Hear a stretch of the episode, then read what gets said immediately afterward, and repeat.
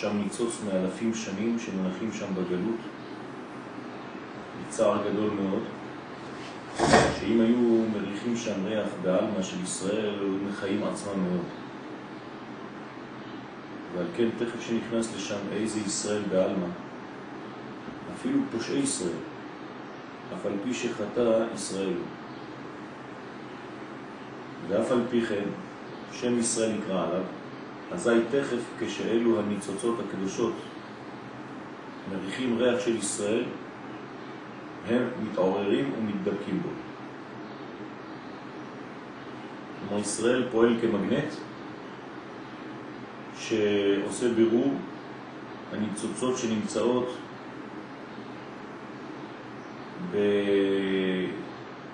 בקליפה, בגלות. כלומר, הבירור נעשה כמעט באופן אוטומטי. ברגע שישראל נמצא באיזשהו מקום, זה נדבק בו. ואף על פי שעדיין אי אפשר להם לעלות, נחמד שזה האיש בוודאי אין לו כוח לעלותם, כי יכול להיות שהוא לא צדיק אחד גדול, ועל כן, על פי רוב, נופל על ידם יותר מחמת ריבוי הקליפות הנאחזים באלו הניצוצות כידוע.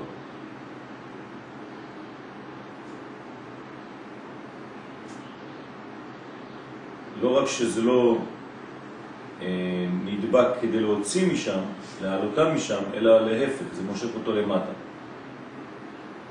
אף על פי כן, מאחר שעל כל פנים מחזיק עצמו בדת ישראל, אז כן, אז לפי זה אין, אין, אה, אין תקווה, רק ייאוש.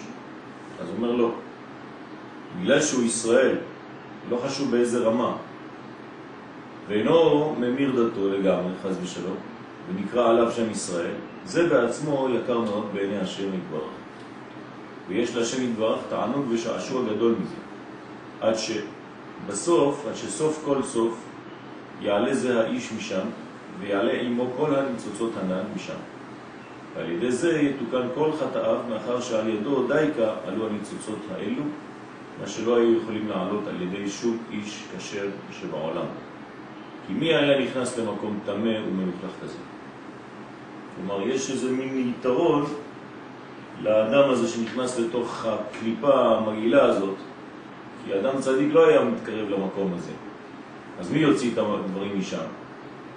אז יש אנשים שהם אה, לצערנו נמצאים במצב ירוד מאוד, אבל עצם העובדה שהם נכנסים ומגיעים למקומות האלה, זה בעצמו גורם בסופו של דבר להעלות את הניצוץ דווקא על ידי האיש הזה.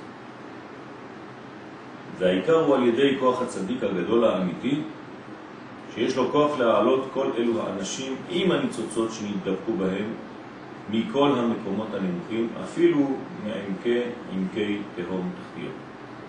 זאת אומרת שבסופו של דבר הצדיק הוא זה שנותן את הכוח מרחוק, ששולח את זרועותיו כדי להיות קשור לאותו בן אדם אפילו שהאדם הזה הוא נמצא במקום נמוך מאוד, אבל הוא תמיד קשור בדעת או שלא במודע אל אותו צדיק. והצדיק פועל מרחוק לעשות את כל העבודה הזאת.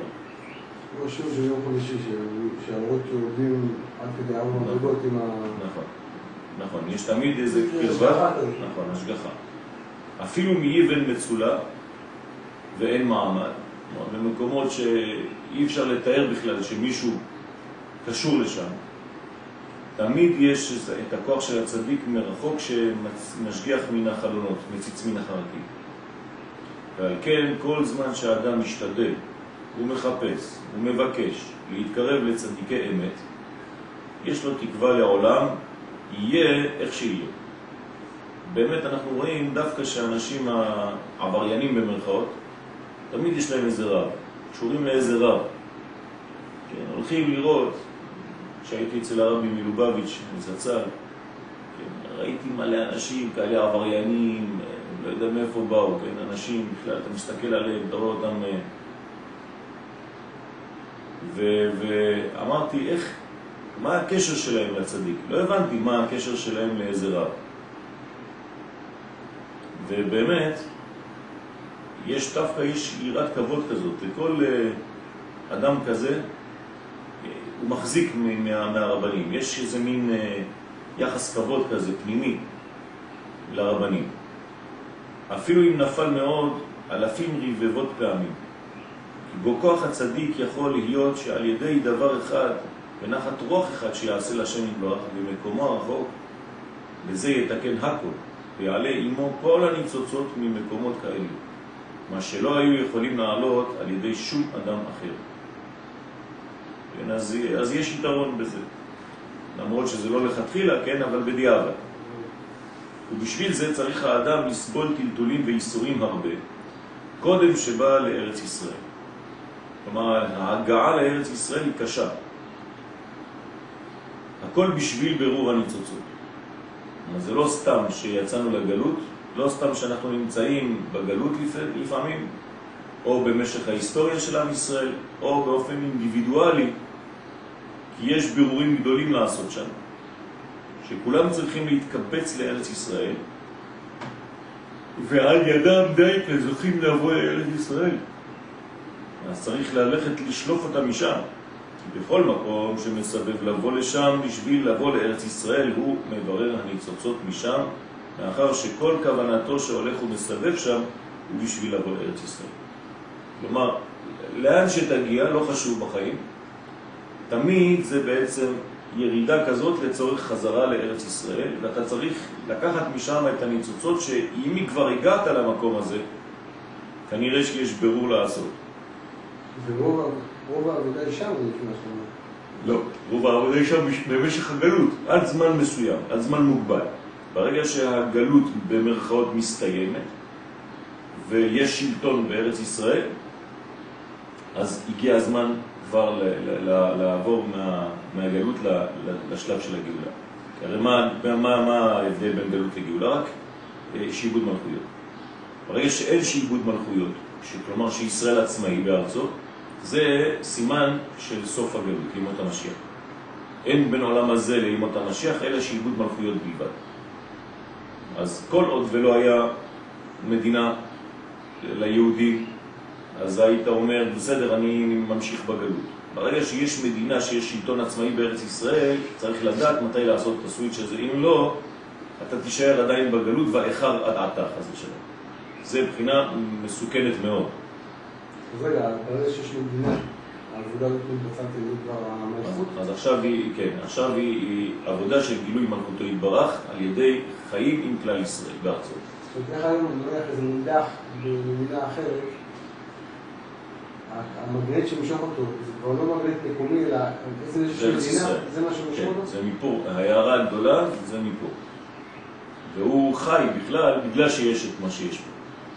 כלומר, כל ישראל היום בעולם כל יהודי היום בעולם חי רק מכוחה של ארץ ישראל, של מדינת ישראל. זה מה שמחיות. זה לדעת שיש מדינה כאן ש... ש... זה היה גם שלא הייתה מדינה. לא. כי אין, אין עצמאות, אז לאן הוא ילך? אז לא, אבל למשל אני זוכר שפעם למדנו, שאם נניח יש אפילו עשרה אדיוטות פה, כן. אז הם כאילו קובעים את החודש. זה לא חכמים של... נכון, אבל זה בעניין של, של, אה, עניין של קביעת מועדים, של זמנים.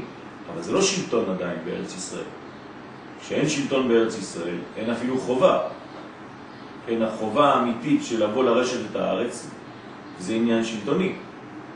כלומר, ברגע שאין שלטון, אז באמת יש עדיין עבודה גדולה בניצוצות. ברגע שהשלטון נמצא, אז צריך להעביר את הדברים לפה, מיד, לא, לא להישאר שם. רגע, אז יעקב אבינו. כן. היה פה שלטון כשהוא היה צריך לבוא? לא. לכן זה לא עם. יעקב אבינו עדיין לא בגדר של עם. אז מה זה האיכר הדתה? והאיכר הדתה זאת אומרת, גם אני מבין באופן אינדיבידואלי, שאני מייצג את כלל ישראל לעתיד, שכנראה הרבה יהודים כמו יעקב יחרו. כלומר, אם יעקב הוא סימן לבנים, אז בדיוק מה שקורה לבנים והאיכר הדתה זה מה שקורה בעצם, זה מה שקרה ליעקב. כן. דרך אגב, זה, המנגנון הזה, לא קראתי בבלתי מזל, לגבי כוח. הזכרת שזה קצת דומה למי ששם לא בא, קצת כמו אנשי כוח. הוא אומר באמת, אני מבין שם שלכאורה השיטה שלו הייתה באמת כאילו להישאר בסגולה, כל הזמן בעיגולים. מה זאת אומרת? במנגנון הזה שבסוף העיגולים יצילו אותך. נכון. בסוף איכשהו יהיה איזה מנגנון הזה שהעיגולים, אה, אתה נופל כאילו כבר מכל היושר, אין לך מצוות, אין לך כלום. בסוף אתה איכשהו יוצא מזה. נכון, סומך על הנס. סומך על הנס. נכון. אז... אה, זה בעיה. זה נראה כמו אותו עניין, כל אלה שנפלו כאילו... זה באמת כאילו אנשים שלכאורה הם בעצמם לא יכולים להציל את עצמם. נכון, נכון. אז בגלל זה אני אומר שאם לא היה השלטון פה, הם היו הולכים לאיבוד לגמרי. כלומר, מה שמציל היום יהודי בגלות, זה בגלל שיש שלטון בארץ ישראל. ודרך אגב, באופן אה, אמיתי זה פועל ככה. כלומר, אם יהודי יכול ללכת בגאווה בקומה זקופה בחו"ל, זה בגלל שיש לו ארץ, מדינה. לא רק ארץ, מדינה. אבל אם הוא היה, עוד פעם ממשיך את היהודי הנודד הזה בגלות, אז היו עוד פעם מרביצים לו, אין, אין איזה מין כוח. ישראל כמדינה משדרת עוצמה, למרות כל הבעיות ולמרות כל מה שאומרים עלינו. אנחנו משדרים עוצמה, משדרים גאווה לאומית. יש משהו שעושה אותנו מיוחדים, בגלל המדינה, בזכות המדינה. ויהודי הולך גאה בגלל המדינה הזאת. הוא בעצם נסמך על המדינה הזאת, למרות שהוא אומר שהוא חי בחו"ל. היהודים נראים כולם כשייכים למדינה, ביחס לגוי שנמצא לידם. כלומר, הגוי יכול לומר להם יום אחד, אתה, כיף לך, יש לך מדינה. למרות שהוא גר שם כל החיים שלו, אין לו קשר למדינת ישראל. יש לך, יש לך לאן ללכת. אני לא. לאן הוא ילך הגוי? הרי אין לו, אין לו משהו מיוחד. הוא יכול להיות באיטליה, יהפוך איטלקי, יכול ללכת לאמריקה, יהפוך אמריקאי, אין לו איזה משהו מיוחד. כן? ואומרים לנו את זה הגויים שם. אתם יש לכם מזל, יש לכם מדינה. ואזי זוכה לבוא עם כל אלו הניצוצות לארץ ישראל. מבחינת אם יהיה נידחך בקצה השמיים, משם יקבצך השם אלוהיך, כן, קיבוץ גלויות. זה, זה הפסוק של הרמב"ם לגאולה. אין, אין מקור אחר, זה המקור. והביאך השם אלוהיך אל הארץ. והכל בכוח הצדיק שעל ידו דייקה באים לארץ ישראל כאן. כלומר, הצדיק צריך לתת כיוון.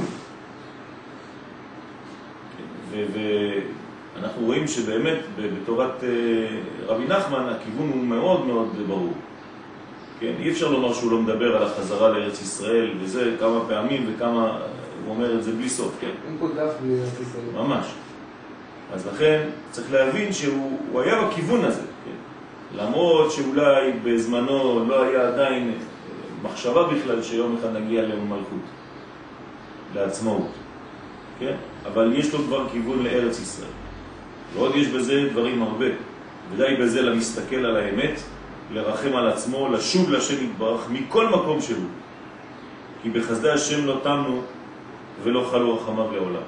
כלומר, איפה שהוא לא יהיה, כן, צריך תמיד לשאוף לדבר הזה. וזה פירוש, ירשו השם ועוזו, בקשו פניו תמיד. מה זה פניו? ארץ ישראל. זה הפנים. וירשו השם שצריכים לדרוש ולבקש את השם יתברך מאוד, לזכות לאמונה שלמה באמת. כן, משכון ארץ וראה אמונה.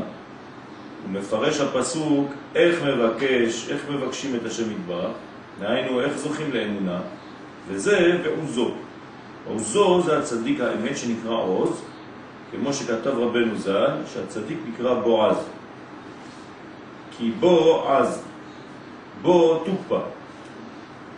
יש בו עוז, יש בו תוקף. כי הצדיק הוא גיבור, כובש את יצרו. והוא עז כנמר בעבודתו יתברך. והוא נותן עוז ותעצומות לשם יתברך כביכול. בבחינת תנו עוז לאלוהים. איך יכולים לתת עוז לאלוהים? על ידי זה שהילדים, הבנים, כן, עושים את הפעולות שמאפשרות גילוי, גילוי מלכות. תנו עוז לאלוהים דייקה. לא לשם הוויה, לשם אלוהים. ובשביל זה הצדיק נקרא עוזו. וזהו דרשו השם ועוזו. כלומר, דרשו את השם ואת הצדיק שלו. שצריכים לבקש את השם יתברך, דהיינו לזכות לאמונה שלמה. וזה אי אפשר כי אם על ידי שידרשו ויבקשו ויחפשו את השם ועוזו, כלומר, והצדיק שמייצג אותו. דהיינו הצדיק. המערכו, אני חושב שהוא נפטר בגיל 77. מי? המערכו, כן, אני חושב שהוא נפטר בגיל 77. כן, פעם יש לו איזה חשבון כזה, אמר השם עוז להם לא ייתן. אמר לגבי. כן, כן, בסוגריים. נכון, נכון. כמובן לאל שצריכים לבקש את הצדיק מאוד. כלומר, אתה לא יכול לבקש את הקדוש ברוך הוא, אבל אתה צריך לבקש את הצדיק ודרכו אתה משיג. ועל ידי זה די כדורשים את השם. אה, אפשר לומר את זה בהרחבה, כשדורשים את ישראל דורשים את השם אותו דבר. אי אפשר לדרוש את השם בלי להיות קשור לעם ישראל. אי אפשר לאהוב את השם בלי לאהוב את עם ישראל. מי שלא קשור לעם ישראל לא יכול לאהוב, לאהוב את השם. ומי שלא מכבד את עם ישראל לא מאמין בשם. כלומר, כל אומה בעולם, כל דת חייבת להיות קשורה לאלוהיה, שזה תמיד אותו אלוה, דרך עם ישראל. אם זה לא עובר דרך עם ישראל, זה אה, מחוץ למערכת. אה, שמתי ביוטיוב, יפה. כאילו הרב מרדכי אליהו, יש שם את אשתו למשל, היא באה ואומרת, ממקור ראשון. מה, הוא חושב, מה הוא חושב, מה קרה לו בזמן שהוא היה חולה. איפה הראש שלו, כל הזמן רק עם ישראל. מה זה, מדהים. זה דבר אחד. דבר שני, כל מה שדיברנו על אה, משה שהוא מביט, הוא עם בעלה של השכונה, כן. אז אה, שם גם יש את הבן שלו, גם רואים את זה, הבן שלו מספר את העניין של אה, אחי ממנו. אמרתי לה, גם כן, חושב, אמרתי לה, אל תהיה כל איך מבכי. אבל אתה רואה שהוא אומר את זה, זה מרגש. פתאום אתה מבין כאילו, איזה צדיקים יש לו. הוא אמר לכם שאני שלחתי אותה? והי אישתא. אמרתי כמו שדיברת על- קורח, שבעצם המלכות באה ולכאורה עושה את דבר משה. כן, זה היה לי, זה קפץ לי. נכון, נכון. זה נכון. לכבוד לעם ישראל. זה, בעלה דמטרוניתא ממש.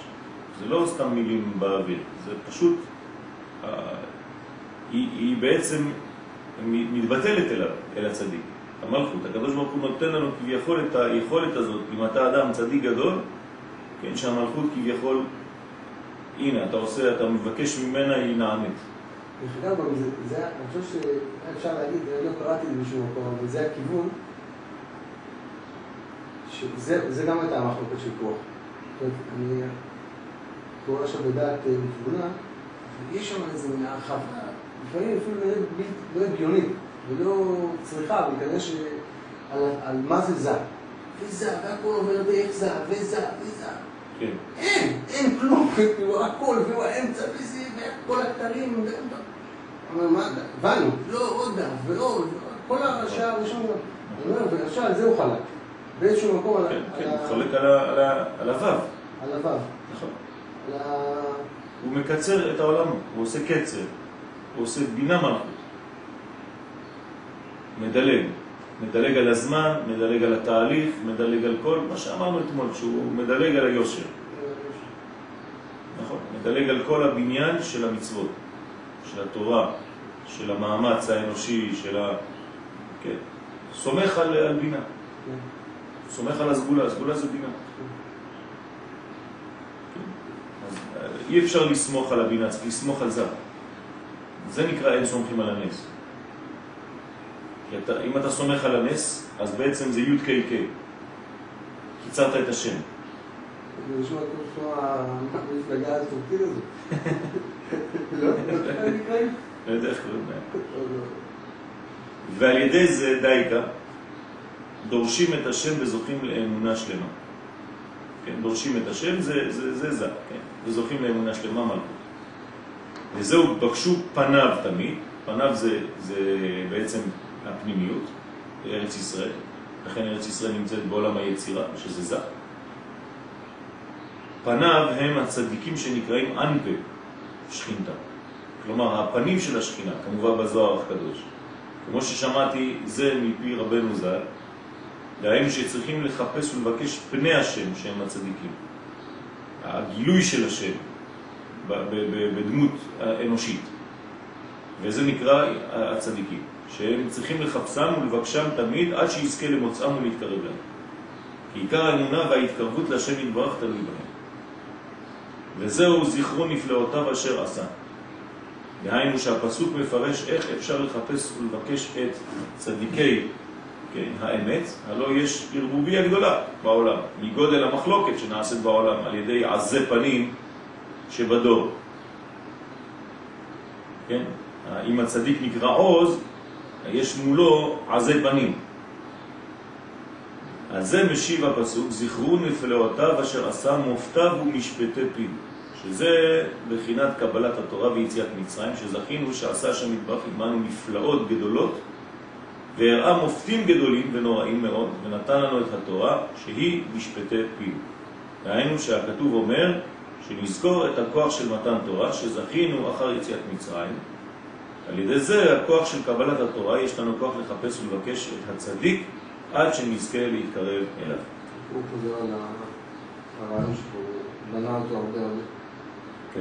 שהתורה כאילו באה לגלות את הצדיק. נכון. זה דרך אגב באמת דבר, אמרתי לך את זה פעם, אבל עכשיו אני חושב שזה יותר מבואר לזה, אולי אני אשאל שוב. לכאורה פה הוא אומר, התורה באה כדי לגלות את הצדיק. הצדיק, מטרתו, להביא אותך לארץ ישראל. כן. ואז בארץ ישראל צריך לגלות האמונה. ואז בזמנו שאמרתי, יש פה איזה משהו עם האמונה הזאת, שזה נראה- כאילו, בוא נגיד, הבחינה הכי דקה מכל הבחינות. כאילו חודרת בהכל. מה? האמונה. בטח.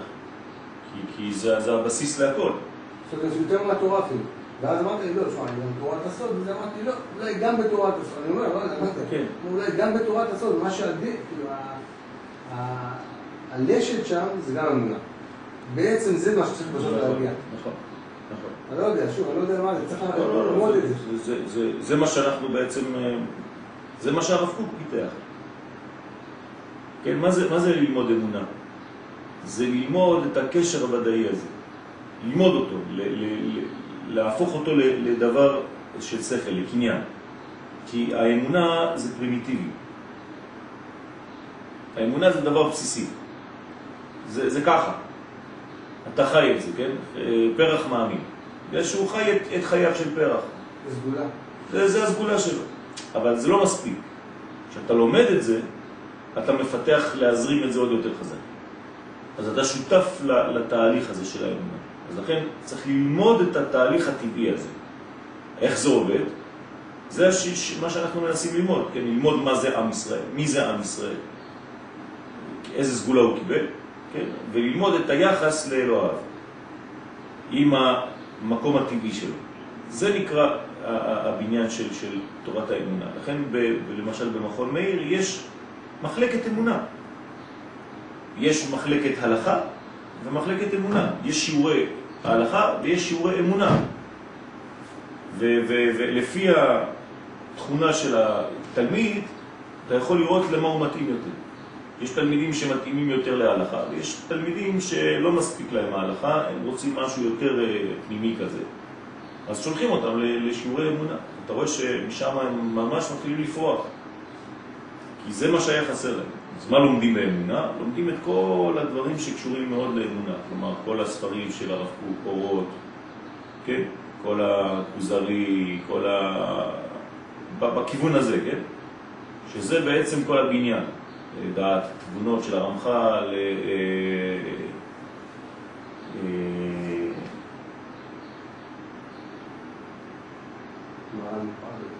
כן, כל ספרי המהר"ל, כן, נצח ישראל, כל, כל, כל הסגנון הזה בעצם, זה, זה, זה הבניין. זה הבניין של, של לימוד אמונה. וזה מקנה לאדם את אה, בחינת המלכות, כן? המלכות זה אמונה. וכשאתה מבין את הסוד של האמונה, מה זה? שורש אמן, ו- ו- ו- ודאות וכל מה שאנחנו מנסים לפתח ככה בשיעורים, זה הופך להיות איזה מין מנגנון גדול מאוד, כן? הרב צוקרמן לא מתחיל שיעור לפני שהוא מזכיר את כל הבניין הזה. תמיד. יש לו רק שיעור אחד, הרב צוקרמן. הוא מלמד? כן, הוא מלמד, אבל אה, זה, זה ל- ל- לכל הבחורים שבאים אליו הביתה. צריך ללכת אליו הביתה בימי רביעים. אה, מגיעים אליו כל התלמידים מכל מיני ישיבות, מהר המור, ממכון מאיר, מכל מיני ישיבות של, של, של, אה, כן, מרכז הרב וכו'. וזה זה, זה, זה שלו.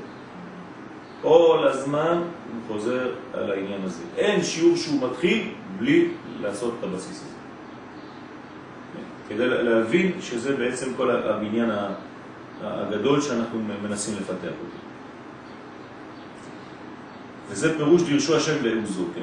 אז אני, איפה היינו? וזהו זכרו נפלאותיו אשר עשה, דהיינו שהפסוק מפרש איך אפשר לחפש ולבקש את הצדיקי האמת, הלוא יש ערבוביה גדולה בעולם, מגודל המחלוקת שנעשה בעולם על ידי עזי פנים שבדור. על זה משיב הפסוק זכרו נפלאותיו אשר עשה מוטב משפטי פיו, שזה תחילת קבלת התורה ויציאת מצרים, שזכינו שעשה השם יתברך עמנו בנפלאות גדולות, והראה מופתים גדולים ונוראים מאוד, ונתן לנו את התורה שהיא משפטי פיו. ראינו שהכתוב אומר שנזכור את הכוח של מתן תורה, שזכינו אחרי יציאת מצרים, שעל ידי זה הכוח של קבלת התורה, יש לנו כוח לחפש ולבקש את הצדיק עד שנזכה להתקרב אליו. וזהו זרע ישראל עבדו, בני יעקב בחיריו, הוא השם אלוהינו בכל הארץ משפטיו. דהיינו, עניין המבואר לאל באריכות, שהשם יתברך מקדים רפואה למכה תמיד, שזה בחינת מה שהשם יתברך מזמין לאדם הערה מלמעלה, ומסייע אותו משורש הקדושה שהוא צריך להגיע אליה כדי לסייע אותו שיוכל להגיע לאותה הקדושה. כלומר, איך אתה יכול להשיג יום אחד להגיע למדרגה הנכונה? בגלל שהקדוש ברוך הוא העיר לך כבר והראה לך את הדרך. אתה לא הולך סתם באוויר, אלא הוא מתגלה, הוא מראה לך איזושהי נקודה, הוא חותם בך, משאיר בך חותם של זיכרון לאיזה עוצמה אתה צריך להגיע בהרגשה הזאת, וכל עוד ולא הגעת לעוצמה הזאת, אתה יודע שלא הגעת, כי טעמת כבר פעם. לכן הקדוש ברוך הוא תמיד נותן לנו לטעום בהתחלה את המדרגה הגדולה, ואחרי זה משחרר, כדי שתתגעגע ותחזור לאותה מדרגה שכבר טעמת. אז הזיכרון הזה שהוא חתם בנו, מושך אותנו להתקרב לאותה מדרגה, עד שנטעם אותה מחדש. כמבואר להם, וסוד, וזאת הבחירה, הוא סוד סתרי הבחירה, כן, סתרי, סליחה, והבחינה הזאת הוא סוד סתרי הבחירה, שאי אפשר להבין איך השם יתברך מסייע את האדם והכל ממנו יתברך לבד. כלומר, גם הבחירה שלנו, זה בא מהסגולה. כי אם לא הייתה לנו סגולה, במה נבחר? אז הסגולה קודמת לבחירה, אבל הבחירה חייבת להיות לבחור בסגולה, לגלות אותה. כמו שכתוב, כי ממך הכל. כמו שכתוב, מי, כן, מי הקדימני ואשלם. מה זה מי הקדימני? המי הקדים אותי, ועכשיו אני צריך להשלים. אז זה שמעתי דרך אגב, זה משהו מדויק על שהשם מי הוא בינה בהתייחסות לתחתונים, זה לא סתם נכון, נכון. בהתייחסות דווקא לזה. נכון. זה כן. היה- זה היה חידוד ככה. מי אלה? מי אלה? אלה זה זה. אז זה שם אלוהים. זה מי שמתייחס לאלה שמשפיע לאלה. כן, זה נקרא דעת תחתון. ואף על פי כן, יש לאדם בחירה. הוא מבואר לאלה, יש אפילו... זה תבונה לכאורה? אפשר להגיד כן? כן. החלק שמתייחס למטה, נכון. נאי לבינה. אה, יש אחד מחכמי צרפת שרצה כל- כך להראות, כן, את הכוח של הבחירה, שאמר שבעצם הקדוש ברוך הוא לא יודע הכל. איך לא יודע הכל? הקדוש ברוך הוא, כן, זה, כן.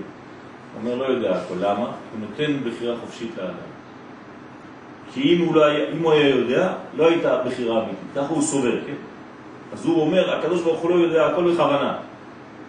הוא עשה שהוא לא ידע הכל כדי שתהיה בחירה אמיתית לאדם. חלקו עליו, כן? אבל יש סברה כזאת.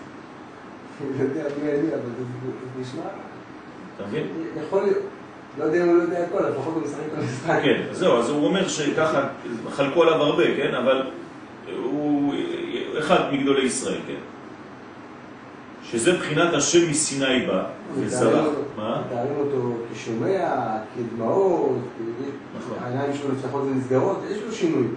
למעלה, במדרגות היותר גבוהות, אין שינוי. כן. אין הפתיחה, זה ביחס אלינו, בוא נגיד. ביחס אלינו, תמיד. לכן זה ביחס לתחתונים. זה הסוד שזה, של מי זה ביחס לתחתונים. זאת אומרת שאין שינוי באמת, אבל ביחס אלינו אנחנו רואים.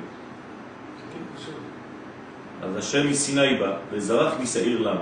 שהשם יתברך החזיר התורה לכל העובדי כוכבים. החזיר, זאת אומרת, הציע. ולא רצו לקבלה עד שבאו ישראל וקיבלוה.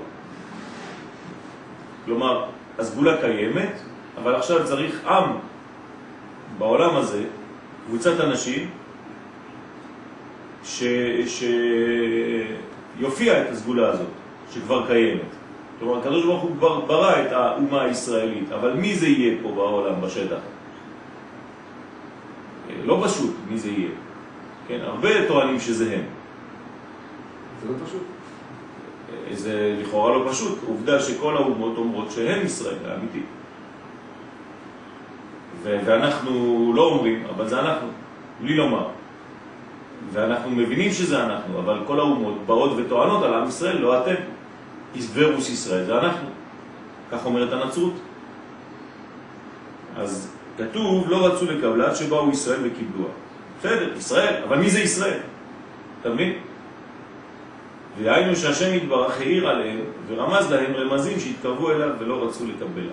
ברוך השם היום חזרנו לשמנו האמיתי, ישראל. לא סתם קוראים לנו מדינת ישראל, ארץ ישראל, עם ישראל. עצם העובדה שגוי קורא לנו בשם הזה, זה בעצם חותמת, זה אתם. אבל ישראל תכף כשרמז להם והעיר עליהם ורצה לסייעם ולקרבם, תכף רצו אחריו, רצו אחריו, באהבה ונתקרבו אליו. כמו שכתוב, מושכני אחריך נרוצה.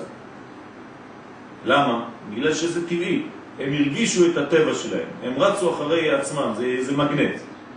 ורש רש"י, ששם שתכף כשהתחלת למושכני, כלומר לרמוז לי על ידי שלוחך משה רבנו שאתה רוצה לקרבני, אזי תכף אחריך נרוצה. שנינו נרוץ, אני ואתה. באהבה והקדמתי נעשה למשמע, כך אומר רש"י. הבנתי והפנמתי והתעורר בי הדבר הטבעי שלי, כן? כמו שכתוב בתהילים, אוזניים קרית לי. כלומר, עשית לי חורים בראש, עשית לי אוזניים, אז אמרתי, הנה באתי. כלומר, בזכות זה שבעצם הכנסת לי בינה, כן, אוזן זה בינה, אז בעצם רמזת לי לבוא ובאתי. פרש רש"י שם, גם כן, שהשם יתברך רמז להם לקרבם בחינת אוזניים קרית לי. לחפור, כן? להרגיש את התוכן הפנימי, זה נקרא אוזן. ואזי תכף... כן. נכון, בדיוק העניין הזה. השורש לכל הבניין. אז אמרתי, הנה באתי במגילת ספר, לעשות רצונך אלוהי חפצתי. כי חפצתי תכף באהבה ובשמחה לרדוף ולרוץ אחריך ולמסור נפשי על קדושת שמך. זה דבר טבעי לעם ישראל, זה לא מובן בכלל, אבל זה, זה ככה זה עובד. שמוסרים את נפשם על קדושת השם. על קדושת השם דייקה, כן? לא על קדושת י' כו' על קדושת השם, ה' שימן, מה מלכות. נמצא שיש כאן שני, שתי בחינות, שלפי פחיתות דעת האדם נראים כסותרים זה את זה. כלומר, אנחנו נמוכים, אנחנו קטנים, אז אנחנו חושבים שיש סתירות למעלה. כי בחינה אחת נראה שהשם יתברך בחר בישראל בחינם, בחסדו הגדול לבד. כלומר, זה לא תלוי בנו, וזה בוודאי אי אפשר להבין, מפני מה בחר בעם הזה מכל העמים. אשר באמת נקרא עם ישראל בשביל זה עם סגולה. למה? כי סגולה הוא בחינת דבר שאי אפשר להבין אותו. כמו שכתוב בתורה, בעלותך. כלומר, ואתם תהיו לי סגולה מכל העמים. למה? הדבר שאי אפשר להבין, אי אפשר לשאול למה, אנחנו לא מבינים את המונח הזה סגולה. אבל יש בחינה אחרת שישראל זכו להתדבק בשם יתברך, וזה הבחירה. הנה, ולבחור. בדיוק העניין ששתי המדרגות האלה, סגולה ובחירה. אז הסגולה אי אפשר להבין, אז תבחר לפחות בסגולה הזאת. לבחור בו יתברך, כאשר גם זה היה באמת, כמו שכתוב, זכרתי לך חסד נעורייך, אהבת כלולותייך, לכתך אחריי במדבר. שבעצם בחרת, זה הבחירה שלך עכשיו, ללכת לפי הסגולה. זה מה שלא עשה קורח, כן? רצה את הסגולה בלי הבחירה. ועל ידי בחינה זו בוודאי מגיע לישראל לקרבה בכל עוד. אנחנו רואים שהם רוצים לבחור במה שהם נבראו באופן סגולי. בכל זה לא מכפיל את היסוד. נכון, פעמיים יסוד. גם קול, האמת שבקול זה מלכות. כן, כן, בקול, כשאומרים בקול זה מלכות. שזה 52 מילימטר, שם ב'. כן. כשיש בפנים, כן, פעמיים קול. ב' קול. כלומר, זה, זה המראה של הכל. זה נקרא, והשם ברך את אברהם בכל. איזה יופי. כן, בכל עוז. אז זה, זה הסוד שבעצם הקדוש ברוך הוא, אה, עצם העובדה שאנחנו בוחרים בסגולה, זה כבר שמחה גדולה למעלה. כי הרי אם הקדוש ברוך הוא, נגיד, יש מין אונס כאן, נכון? הסגולה היא מין אונס. אנחנו לא יכולים לברוח ממנה. אז באופן טבעי אתה יכול להגיד, לא רוצה, מה הכרחת אותי? אבל אם אתה בוחר בסגולה הזאת על ידי בחירה, אז זה כאילו אתה קובע בדיעבד שהקדוש ברוך הוא צדק. ואתה אומר לו תודה רבה שהכנסת אותי במנגנון הזה של הסגולה. לא יודע במה זכיתי, אבל לפחות עכשיו אני בוחר בזה. אז אתה פעמיים בדבר. כן? למה, למה, למה אני שייך לאומה הזאת? למה, קודם כל, למה האומה הזאת קיבלה את מה שיש לה? וחוץ מזה, אני, מתוך מיליארדים ומיליארדים, נמצא בחלק הקטן הזה. כן, אשרנו מה טוב חלקנו, זה העניין של מה טוב חלקנו. אבל באמת, על ידי בחירתם לבד של ישראל, לא היה אפשר להם להתקרב לשם יתברך. כלומר, זה הצד השני. זה לא למטה למעלה. נכון. אי אפשר בחירה. לבד. נכון. אל תחשוב שאתה יכול רק על ידי בחירה לעשות את זה, אם לא הייתה סגולה שקדמה. כי לא היה להם כוח לעמוד כנגד היצר הרע, והסטרא אחרא, המונע ומבלבל אותם. כלומר, זה היה סובייקטיבי לחלוטין.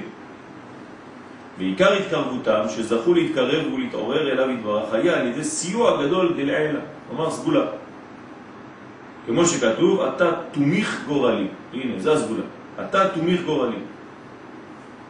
מה זה אתה תומיך גורלי? אתה בעצם בנית את המנגנון שנקרא אה, אה, גורל, שזה הסגולה, נפלתי בגורל הזה.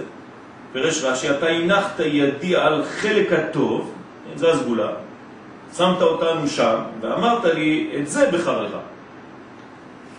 אתה מבין? עכשיו תתחיל להיות בחיים שלך שהם חיי בחירה כדי להגיע לסגולה. נכון. ואלו השתי בחינות הם מתקבצים יחד, כלומר סגולה ובחירה. שהשם יתברך בחר בישראל, וישראל בחרו בשם יתברך.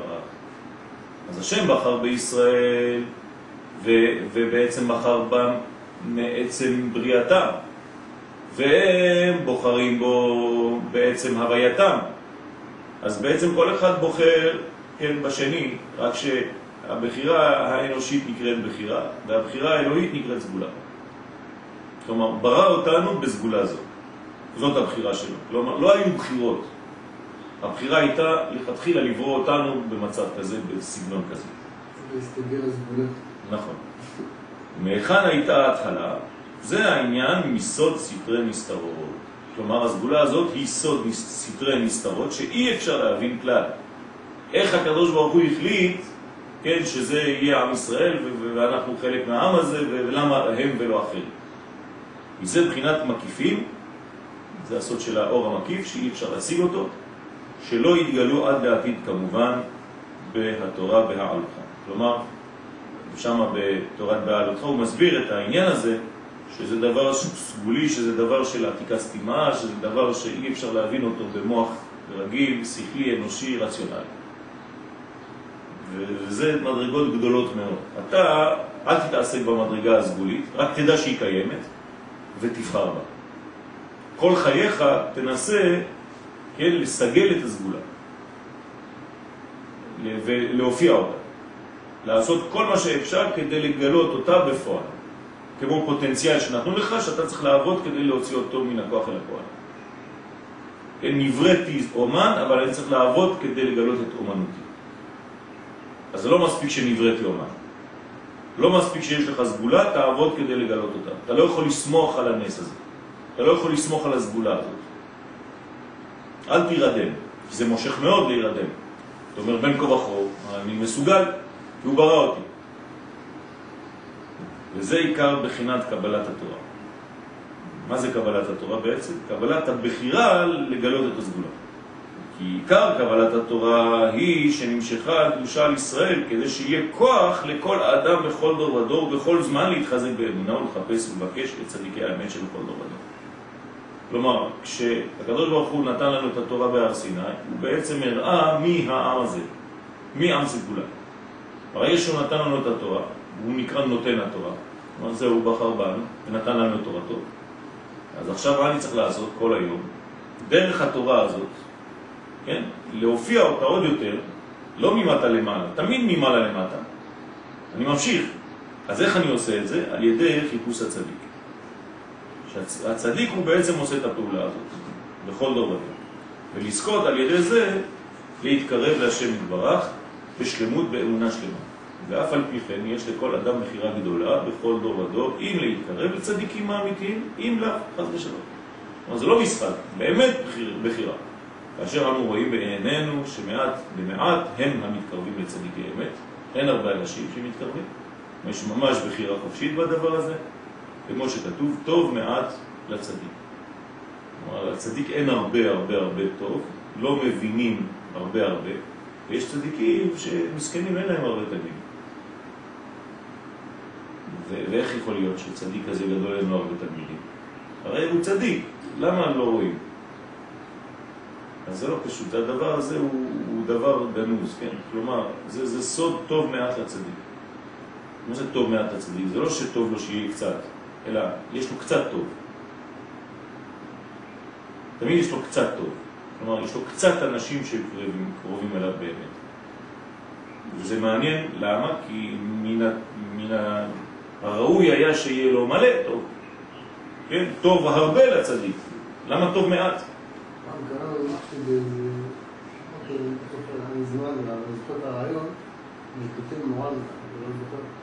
שיש אנשים שורשי נשמות שהם מאוד גבוהים, ומשפיעים ממש שורש, כמעט כל ישראל, או חלקים מאוד נכבדים, ודווקא הם, זאת אומרת, זה סוג של צדיק, ככה אני רואה את זה, ברגע שאתה יותר, יותר שורשי, לא יודע איך אני קורא, ודווקא הם בהסתרים מאוד מאוד גדולים. הם אפילו עצמם לא יודעים, כאילו עצמם. למה, שוב, כדי שהצד האחר לא... לא יבוא לבלבל. לא יבוא, אולי זה הכיוון. נכון, נכון. אז אבל זאת עובדה, כן? עובדה בשטח. כן. וזה בחינת זרע ישראל אבנות בני יעקב בחיריו.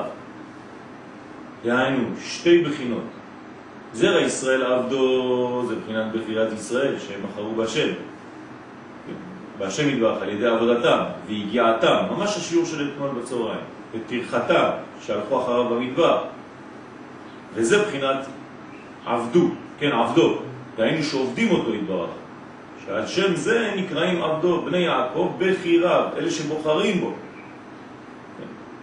בוחריו בעצם, כן? זה בחינה השנית. בני יעקב, דהיינו שהשם יתברך בחר בהם, בחירה.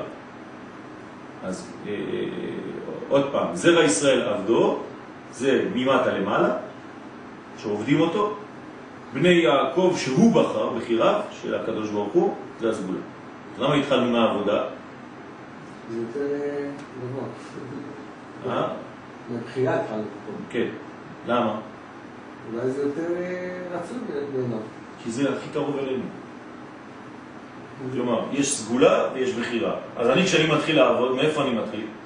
זו שאלה. כי הסגולה כמה יכול להגיד שהיא קדמה לבחירה. היא קדמה, אבל, אבל אצלי, כשאני מתחיל לעבוד את השם. אני מתחיל בבחירה, כי אני לא יודע, כן, אבל מאיפה בכלל הבחירה הזו יפה, מתחילה? נכון, אה. תמיד.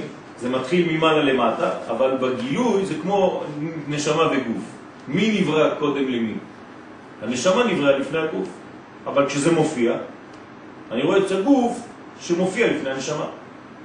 אז לכן, דהיינו שהשם יתברך בחר בהם בטובו הגדול, שזה חסד גדול שאין לנו הבנה בזה, כמו שכתוב, ובך בחר השם להיות לו לעם סגולה. דהיינו שתי בחינות, שהם, שעל ידי שניהם התקרבו ישראל להשם יתברך וקיבלו את התורה. זה ממש תורה, תורה שלמה של, של הרב קוק זה גם, ממש, ממש מקביל מאוד לזה, של שתי הקומות האלה. וכן הוא בכל דור ודור, בעניין התקרבות לצדיקים אמיתיים, הכל בכוח התורה שקיבלנו כבר. ובשביל זה אצל עבדו, כן, כתיב ישראל, ואצל בחיריו כתוב יעקב.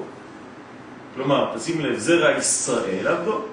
כלומר, כשאתה עובד את השם אתה נקרא ישראל, כי אתה כבר בוגר, נכון? וכשאתה בסגולה זה יעקב. כלומר, יעקב זה רק הפוטנציאל, ואם אתה תישאר שם, אתה תישאר יהודי גלותי, הרי יהדות בגלות נקראת יעקב. אז מי שנשאר בגלות סומך על מה? על הסגולה. מי שהופך להיות ישראל, שהוא נלחם, נאבק נגד המלאך, אז הוא הופך להיות ישראל, זה כבר בחירה. כי יעקב הוא בחינה קטנה, וישראל הוא בחינה גדולה ביותר, כידוע. ראינו שבתחילה, כשאחד מישראל צריך להתקרב להשם יתברך, ואין לו כוח להתקרב מגודל חלישת כוחו כנגד היצר הרע, גודל חלישה. כן. והשם יתברך מסייע אותו בדרך נפלא ונורא, כלומר סגולה, כדי שיזכה להתקרב. וכל התקרבותו על ידי סיוע דלעילה, זה הסגולה. זאת הבחינה נקראת יעקב. כלומר, שבעצם אפשר להוסיף את זה לשיעור שלנו אתמול, שקורח בחר ביעקב ובעצם עזב את ישראל. אגב, אמרת, אפשר לקשר במה שאמרת על הרב קוק, אבל הוא עשה את זה עד הסוף. זאת אומרת שהעקב, אצל הרב קוק זה צמצום, אבל הוא רצה עקב לעצור, לחסום. נכון, נכון, ממש. אז זה נכון, בחינת קטנות. בבחינת, בבטן עקב, כן? בבטן עקב את, את אחיו, עקב את אחיו, שצריכים לקבל גדולת קדושת ישראל בדרך עורמה, בגניבה, כלומר, קדושת ישראל, שימו לב לדיוק, לא קדושת יעקב, קדושת ישראל. ישראל צריך לקבל בעורמה. להגיע למדרגה של גדלות צריך להיות ערמומי, צריך להיות חכם. אם לא, אתה תשאר יעקב כל הזמן. בדרך של עורמה, בגניבה והעלמה, שלא יקטרג הבעל דבר, כלומר לעשות את זה בסוד, מחמד שעדיין לא זכה על ידי עבודת עצמו להתקרב לשם יתברך, רק העיקר על ידי סיוע דלעיל. כן זאת הבחירה, הבחינה נקראת יעקב. זה מראה לך איזה כיף שאנחנו פה בארץ. כן, לא רוצים לגלוב, רוצים מלכות, נכון, נכון. להראות. אבל זה, זה מבחינתנו, מבחינת אומות העולם, איך הם קוראים לנו? ליסטים אתם. הרי זה, זה הרש"י הראשון. אבל ליסטים ליסטים אתם דווקא שאנחנו שם אצלם, דווקא כשאנחנו לא, פה. לא, פה. ליסטים אתם שכבשתם ארץ של שבעה אומות.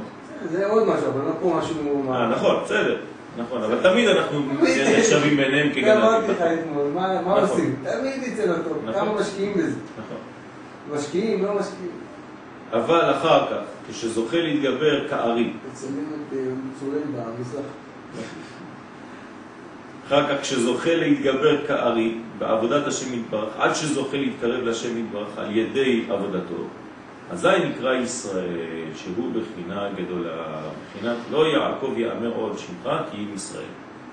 זה, זה, זה צריך לשאוף להגיע למדרגה הזאת. אל תישאר יעקב, אל תישאר יהודי גלותי, שסומך בעצם על הנס, שסומך על המדרגה הקטנה שאתה נמצא בה, ואתה מחכה לאיזה מין זיווג בסוד, הנני בא אליך בעב הענן, אלא תשתדל להפוך להיות ישראל, תיאבק עם שרו של עשיו. כי שרית עם אלוהים ועם אנשים בתוכה. דרך אגב, בשיעור שנתת על מימי זין ל', השיעור מאוד מאוד חשוב. אמרת שם איזה משהו שמאוד השפיע עליי. ו- וזה קשור לפה, אמרתי, תיאבק בזה, אמרת, למה בן- אדם בעבודה שם זה לא עבודת הפרטי, כן. אבל זה נכון גם כמובן לכלל. אתה קצת, שו- אתה קצת מגדל את העמלק שלך. אמרת את זה הרבה פעמים על אה, פרעה וזה, אבל תהרוג אותו, עד הסוף. אומרת, איפה ה... תהיה תהיה החלטי, כאילו, תהיה... זה- כן. זה היה מאוד חד בשיעור. הזה. קלותם. מה? אל תקל אותה, בדיוק. אל תשאיר איזה הגגון קטן, ואחר כך הוא יגדל לך שהוא יבוא לך למקום אחר. תמיד זה ככה. תמיד, לצערנו, תמיד מפסיקים אותנו באמצע. ואנחנו נופלים למלכודת הזאת כל הזמן. משאירים עוד איזה ביצה קטנה שהולכת להתפתח ולהפות אותו, או לא, זה, זה, כן. זה בא- בא עם הצגה כזה, אי אפשר לשכוח. לך לכל דבר יש אפרופים, דברים שזזים. אתמול גם בשיעור היה איזה משהו, אבל לא עכשיו. זה אבל... אה, זה זהו, זה נשאר. זה אף אחד לא יכול לקחת את זה. כן, כי זה, דברים... אתה רוצה להיות אה, לדעת את צמצום? ברוך השם, זכינו. ברוך השם. תודה. תודה לכם. אז בואו נסיים רק את הפסקה, בעזרת השם. אזי נקרא ישראל שהוא בחינה גדולה, כן, בחינה גדולה, זאת אומרת בחינת גדות. בחינת לא יעקב יאמר עוד שמך, כן, שמך, כי אם ישראל. כמו שפירש רש"י, שלא יאמר עוד שקיבלת את הברכות, שקבלת הברכות הייתה בעוקבה או במרמה.